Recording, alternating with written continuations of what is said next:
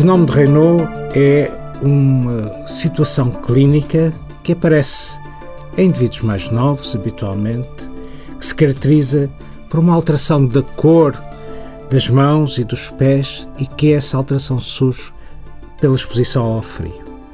Os sintomas são muito claros e muito simples e designam-se normalmente por, uma, por tríade, porque são três sintomas. Primeiro, as mãos ou os pés ficam frios, pálidos.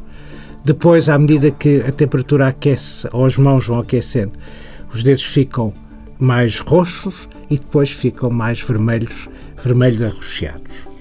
E esta alteração de cor é normalmente muito aparatosa, acompanha-se por vezes de algum adormecimento, entorpecimento da polpa dos dedos e de formigueiro nas mãos. E não é muito grave. É aparatoso, como disse, mas é pouco grave.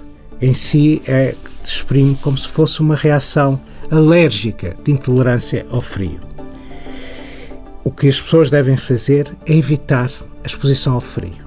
Normalmente preservando-se, agasalhando-se ou tomando uma bebida quente e protegendo as mãos, ou com luvas e os pés com umas meias mais quentes.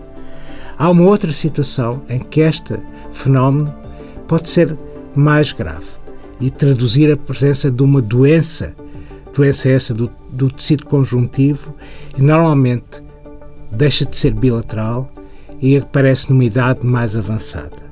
Mas é obrigatório, sempre que um médico vê um doente com doença de Raynaud, ter a certeza que isto não esconde ou não é a primeira manifestação de uma doença mais grave do tecido conjuntivo. Em si, a causa da doença de Raynaud ou do fenómeno Raynaud primário não é conhecida e peça-se que seja uma intolerância ao frio.